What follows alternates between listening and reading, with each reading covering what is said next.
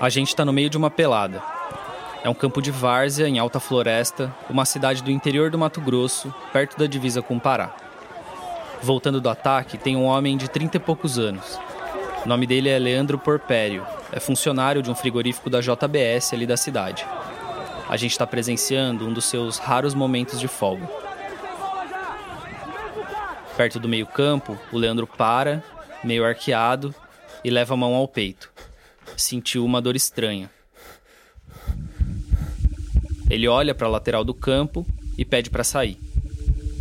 O Leandro não fazia ideia, mas aquela dor era um sintoma da brucelose, uma doença contagiosa que ele e outros colegas de JBS contraíram no trabalho. A brucelose é causada por uma bactéria chamada Brucella abortus, que salta do gado para os humanos e pode causar diversos problemas de saúde. Desde os mais leves, como febre, dores musculares e cansaço, até os mais graves, como infecções no fígado e no coração. A gente vai falar mais sobre a brucelose no episódio de hoje, Vai ter fraude, falta de assistência médica, violação trabalhista. Mas antes, eu preciso te contar como a gente ficou sabendo dessa história. Mais ou menos no meio do ano passado, a gente começou a publicar uma série de reportagens no site do Joio sobre as condições de trabalho nos frigoríficos do país todo. Cerca de 500 mil brasileiros ganham a vida nas unidades de processamento de carne. É um trabalho desgastante, repetitivo absurdamente desvalorizado e que reúne as piores práticas trabalhistas que se pode imaginar.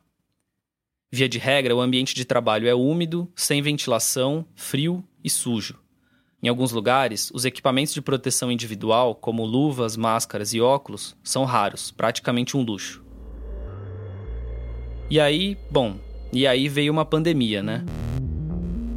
E se tem um ambiente bom para a Covid-19 se espalhar, esse lugar é um frigorífico. Em junho do ano passado, a repórter Juliana Jeitens publicou uma matéria que já dava uma pista de como a doença ia avançar dentro desses galpões. A Juliana apurou que os frigoríficos estavam impulsionando a doença, principalmente nas cidades pequenas, com menos de 50 mil habitantes. Só para ficar em um exemplo, ela descobriu que em uma cidade chamada Canaã dos Carajás, que abriga um grande frigorífico lá no Pará, o índice de contaminação era 10 vezes maior do que a média nacional. Em setembro, a Juliana fez uma outra reportagem e contou o que ela descobriu em um outro episódio do Prato Cheio. E a gente notou então que esses funcionários, né, eles estavam denunciando que sim, existiam casos na empresa, é, existiam muitos funcionários afastados e muitos com sintomas, mas que não, não falavam para gerente nenhum, porque tem essa coisa nos frigoríficos, né, de estar tá com medo de, de, de perder o emprego, porque normalmente esse município depende muito da atividade, então. Essas reportagens da Juliana abriram caminho para a gente investigar uma outra epidemia que atingiu o setor bem antes do novo coronavírus aparecer: a epidemia de acidentes de trabalho. O repórter Marcos Hermanson publicou uma matéria em outubro do ano passado mostrando que as cidades pequenas com frigoríficos registravam até três vezes mais acidentes de trabalho do que as cidades pequenas sem frigoríficos. Depois disso, ele direcionou a atenção para a maior produtora de carne do Brasil e a quarta maior corporação de alimentos do mundo, a JBS.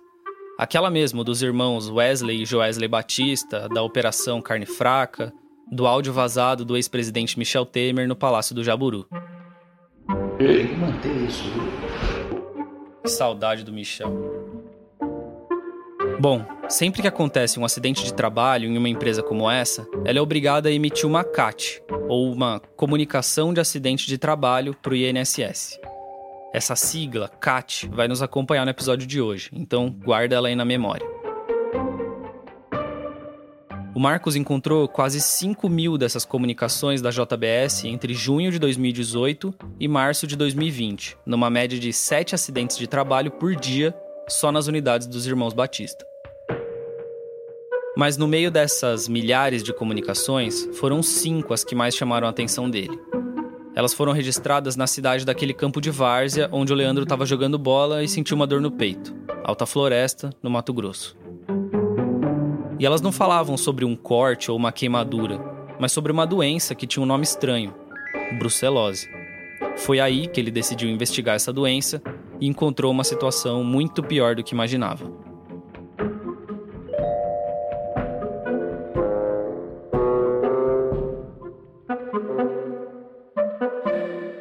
Você está ouvindo o Prato Cheio, podcast do Joio Trigo sobre alimentação. Eu sou Vitor Mattioli, repórter do Joio e um dos apresentadores desse singelo programa.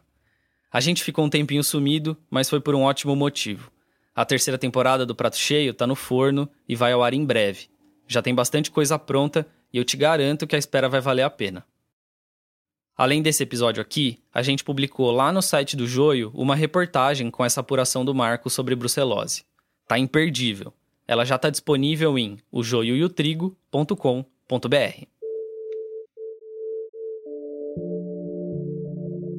Bom, como eu estava dizendo, aquelas cinco CATs que indicavam funcionários contaminados pela brucelose chamaram a atenção do Marcos e ele decidiu pesquisar um pouco mais sobre essa história. E é o próprio Marcos que vai contar pra gente o que ele encontrou ao longo desse caminho. Marcos, depois que você encontrou aqueles cinco casos de brucelose lá em Alta Floresta, como que você começou a investigar essa história? A primeira coisa que eu fiz foi basicamente o que todo mundo faz hoje em dia.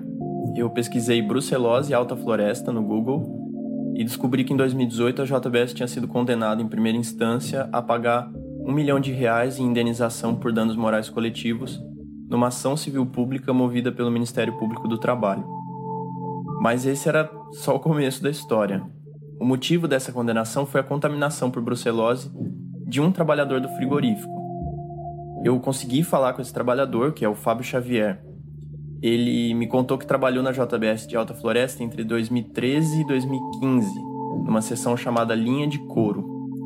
O trabalho do Fábio era remover a pele do boi depois que o animal era atordoado e morto vai aqui uma informação que vai ser importante mais para frente. O Fábio me contou que muitas vezes o boi chegava para ele ali no posto dele, ainda se debatendo, vivo na prática, e que ele tinha que trabalhar no bicho mesmo assim. Nessa situação, o sangue do animal acaba espirrando, mais do que seria normal.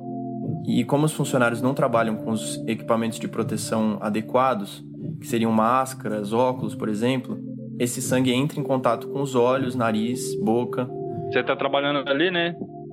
Algum momento ou outro você abre a boca ali, às vezes e respingava dentro da boca sangue. O Fábio me contou que começou a sentir dores no corpo e nas articulações, mas a princípio ele achou que isso era por causa do próprio trabalho, que de fato é muito puxado. Mas aí em 2015, quando ele foi demitido e foi procurar emprego em um frigorífico menor, na mesma cidade, chamado Alvorada da Floresta, esse frigorífico exigiu que ele fizesse um teste de brucelose, e foi ali que ele descobriu a doença. Entendi. Mas é, só antes da gente continuar, você pode explicar, por favor, o que de fato é a brucelose? Então, a brucelose é uma doença causada por uma bactéria chamada Brucella abortus. Essa bactéria contamina os rebanhos de gado, causa uma série de prejuízos, entre eles os abortos espontâneos nas vacas prenhas que estejam doentes. Daí o nome da bactéria. Do gado, ela pode contaminar o ser humano, causando o que se chama de brucelose humana, Obviamente, eu não sabia nada sobre brucelose antes de começar a matéria. Por isso eu pedi ajuda para Juliana Sequinel, que é uma bióloga da Secretaria de Saúde do Paraná, que tem atuação no combate a surto de brucelose em frigoríficos lá naquele estado. Existe o que a gente chama de, de brucelose aguda, que é a manifestação aguda da doença, né? Certo. Que é um quadro típico assim de febre, sudorese, é, artralgia, né, dor nas articulações, dor muscular, um cansaço físico extremo.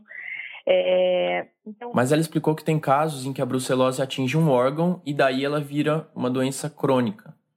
Então, ela pode, por exemplo, é, atingir aí os rins, o fígado, o órgão reprodutivo.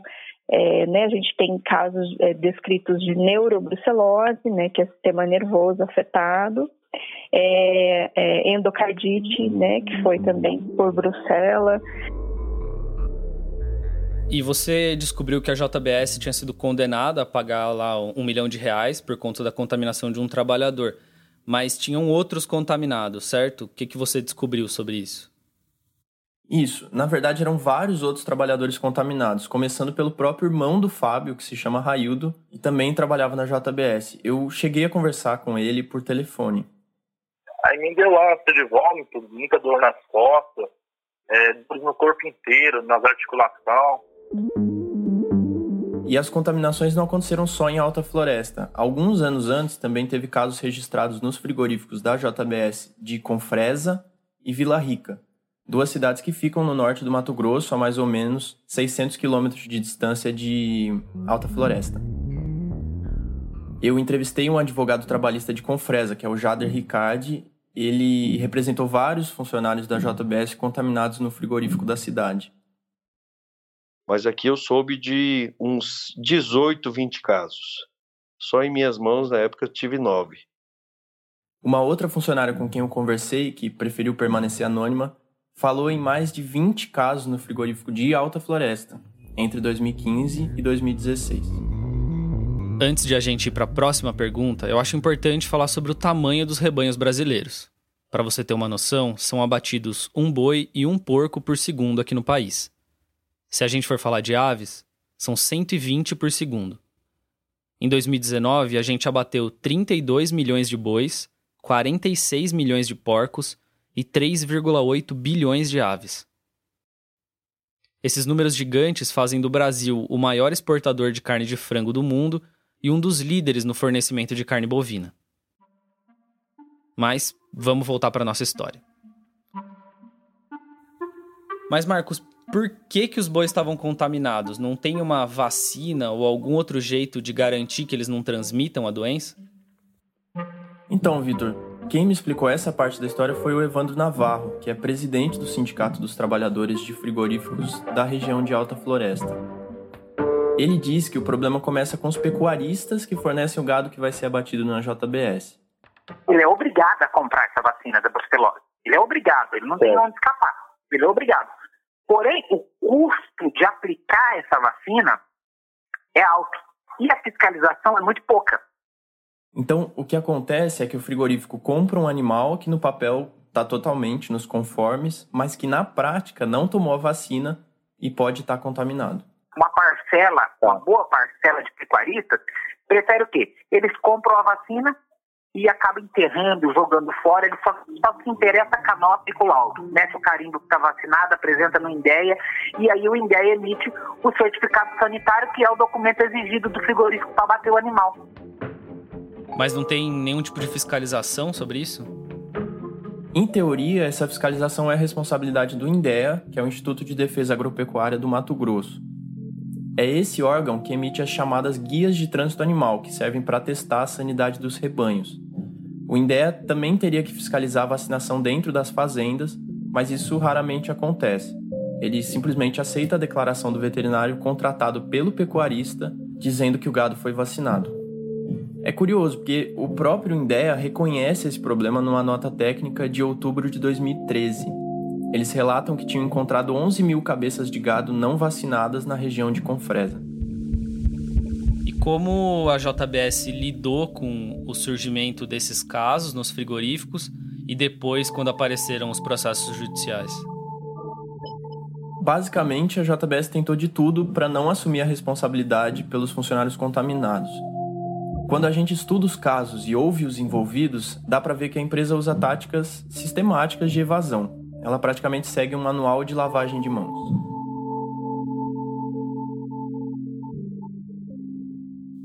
Oi, pessoal, tudo bem? Aqui é a Marina Yamaoka, produtora do Prato Cheio. Tô passando só para lembrar que esse podcast é apoiado pela PRX e pelo Google Podcast Creator Program, organizações que também apoiaram a terceira temporada do Prato Cheio, que tá no forno e daqui a pouco vai ao ar. A gente se vê lá. Na minha conversa com o Marcos, ele citou cinco práticas que ele considera que fazem parte desse manual de desresponsabilização da JBS.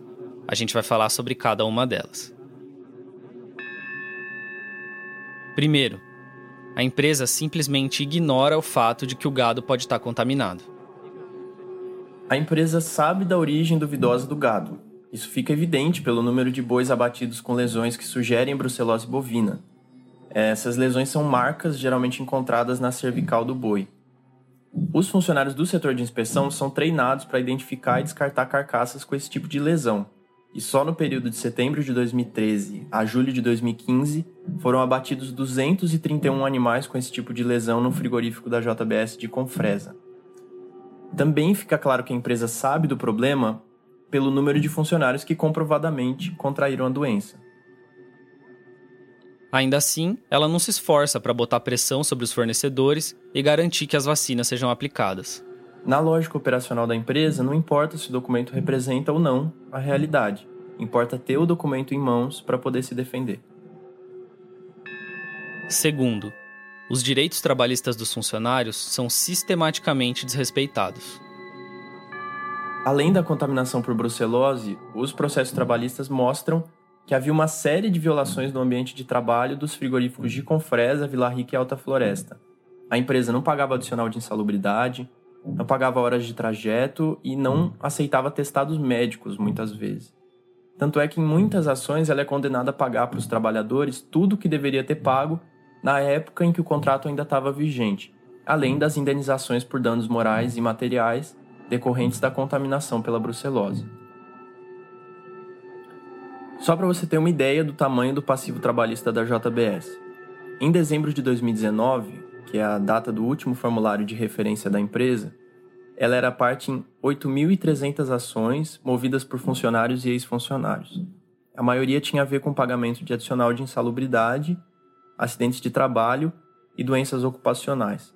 Somando a Seara, que faz parte do mesmo grupo, são 21 mil ações. Uma funcionária da JBS de Alta Floresta, que preferiu permanecer anônima, me contou como que é o ambiente de violações dentro da empresa.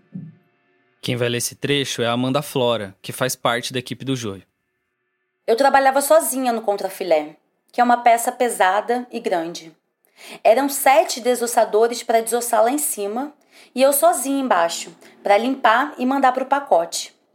Aí eu comecei a me machucar, senti muita dor nas costas, no braço e falei isso para a encarregada.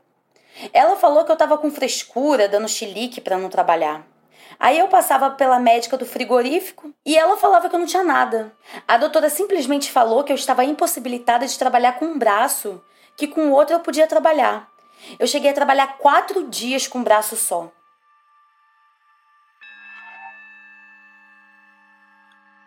Terceiro, a empresa alterou laudos técnicos importantes para fiscalização. Na cidade de Confresa, onde a gente estudou seis processos trabalhistas movidos por funcionários contaminados, a empresa fez uma coisa bem curiosa. Essa é uma parte bem complexa de explicar, e aí eu queria reforçar o convite para que as pessoas leiam a reportagem completa lá no site do Joio. Basicamente, as equipes médicas dos frigoríficos são obrigadas a emitir documentos sobre saúde ocupacional. Até 2013, esses documentos relatavam que havia risco biológico em vários setores dessa unidade da JBS em Confresa. Ou seja, que havia risco de os trabalhadores terem contato com bactérias e vírus. Mas em 2014, depois que começaram a aparecer os processos, a equipe médica muda de repente essa interpretação para dizer que não há risco biológico então, também não tem necessidade de realização de exames nos trabalhadores. Tanto é que, de imediato, a empresa deixa de fazer esses testes. Sem os testes, fica mais difícil de comprovar uma contaminação e, consequentemente, de ganhar uma ação judicial. Isso tem um efeito perverso. A empresa deixa para o trabalhador a responsabilidade de detectar e tratar a doença. E é claro que ele não vai perceber de imediato que está contaminado. Um exame de brucelose custava 180 reais no ano em que os processos começaram a aparecer. Era mais de 20% do salário mínimo, ou seja, 20% do que ganhavam os funcionários da JBS. Vários trabalhadores relatam que tiveram que arcar sozinhos com o valor ou pedir ajuda para o sindicato. Quarto, durante as audiências, os advogados da JBS também fazem de tudo para jogar a responsabilidade para longe da empresa. Era impossível questionar o fato de que os trabalhadores eram portadores da doença, já que a contaminação era comprovada por laudos médicos produzidos por ordem judicial. Então, nos processos trabalhistas, a empresa procurava insinuar que os funcionários poderiam ter se contaminado fora dos frigoríficos. O Fábio explica bem isso no depoimento que ele deu pra gente. A postura deles era sempre negar. era sempre caçar, procurar um argumento para tentar tentar mostrar que não peguei lá essa doença. Tipo, eles falavam se eu tinha costume de comer carne assada na casa dos outros, se eu já trabalhei em fazenda, se eu comia carne mal passada. A gente teve acesso à gravação de uma audiência trabalhista que ilustra ainda melhor esse ponto. Nela, a gente ouve um advogado da JBS questionando Jairo Leal, um ex-funcionário da unidade de Vila Rica. E desculpa pela qualidade do áudio, a gente fez o que pôde para melhorar o som da audiência, mas não ficou perfeito. Espero que você entenda. E onde o senhor comprava a carne que o senhor comia durante o verão? O senhor trabalha numa empresa? Eu trabalhei numa empresa? Não. Comprava no mercado. Eu faço compra no mercado Medão. E a carne, ela é oriunda de onde? A origem que entregava de lá, do JBS. Toda a carne do Rendão é do JBS? Não. O senhor via e tinha mais Outra carne? parte veio do matador. O senhor é, veio do matador municipal? Eu acho que é. E o senhor me tem costume de tomar leite? Não. Não toma leite? Nunca ingeriu? Não, não gosto de leite. De fato, as pessoas podem se contaminar bebendo leite não pasteurizado e comendo carne contaminada. Mas se você trabalha em um frigorífico e tem sangue de boi pingando na sua boca, a probabilidade maior é que você tenha se contaminado por lá mesmo. Quinto, a empresa se recusava a dar assistência adequada aos funcionários contaminados. Vários funcionários contaminados que foram ouvidos para a reportagem relatam ter procurado a empresa atrás de assistência médica. Aliás, essa foi a primeira coisa que eles fizeram quando souberam que estavam com a doença. Mas, como a JBS não queria reconhecer a ligação entre a doença e o trabalho executado, não ajudou. Olha o que o Raildo disse sobre isso na entrevista que ele deu para o Marcos. Aí, é, quando eu fiz esse exame, eu descobri que eu tinha. Não deu para mim entrar na outra empresa por conta disso. Aí eu fui na, no pessoal do JBS para ver o que, que eu poderia fazer. Poder pagar meu tratamento, né? Para mim, seguir minha vida. Mas daí eles não quiseram pagar. Nossa, só simplesmente falaram assim que, que tinha que ver se eu tinha pegado mesmo lá e tal, e não quiseram assumir a culpa deles. Entendi. Não quiseram, não quiseram assumir a culpa deles e falaram que eu não tinha é, me contaminado lá, na empresa. Já o Fábio, irmão dele, me disse que só conseguiu os antibióticos necessários para se tratar da doença depois de procurar o sindicato. Aliás, também foi por meio do sindicato que ele fez a denúncia no Ministério Público do Trabalho contando o caso dele. Foi essa denúncia que acabou gerando a ação civil pública na qual a JBS foi condenada a pagar um milhão de reais em indenizações.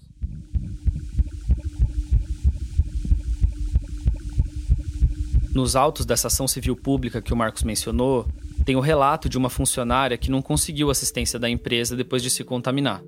Mas o caso dela é especialmente triste.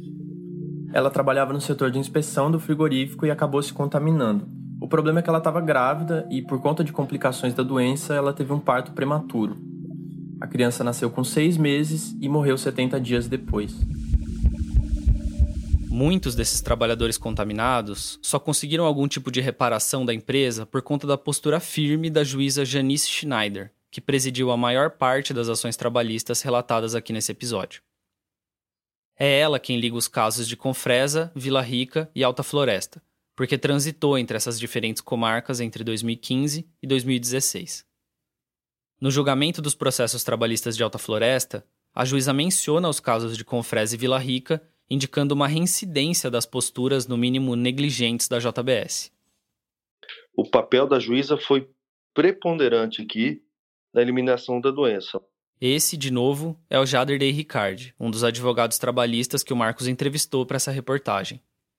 Ele critica as decisões dos tribunais de segunda instância porque, na maior parte dos casos, eles reformaram as sentenças da juíza Schneider e aplicaram indenizações baixíssimas à JBS quase sempre de 15 mil reais. Mas eu, eu acho uma pena o tribunal, a postura do tribunal, eu penso que foi, foi muito fraca, porque uma doença que a pessoa carrega pro resto da vida, um, com uma indenização de 15 mil reais, eu acho um valor irrisório e irresponsável por parte da justiça. Porque uma empresa do tamanho do JBS, uma empresa de porte gigantesco, é, tendo uma condenação nesses patamares, é, praticamente é um incentivo para que não se tome nenhum tipo de cuidado. Lembra do Leandro, que aparece lá no começo do episódio? Ele era funcionário da linha de inspeção e talvez um dos melhores exemplos dessa herança deixada pela brucelose e mencionado no depoimento do Jader. Até hoje o Leandro sente dores no corpo, fraqueza, cansaço, isso sem falar nos problemas de coluna que ele desenvolveu em função do trabalho repetitivo executado na JBS. O Leandro foi um dos poucos funcionários que processou a empresa, mas não teve na justiça o direito de reparação em função da doença. O caso dele tramitou em 2015, antes que a juíza Schneider, responsável pela maior parte das condenações, assumisse a vara trabalhista de Alta Floresta. A pesquisa para esse episódio foi feita pelo Marcos Hermanson, que também me ajudou na narração e na elaboração do roteiro. A edição de áudio é do Vitor Oliveira. As redes sociais do Joio são responsabilidade da Amanda Flor. O design é da Denise Matsumoto e da Clara Borges. Fica ligado nas nossas redes que logo logo a gente volta com a terceira temporada do Prato Cheio. É isso, tchau, até a próxima.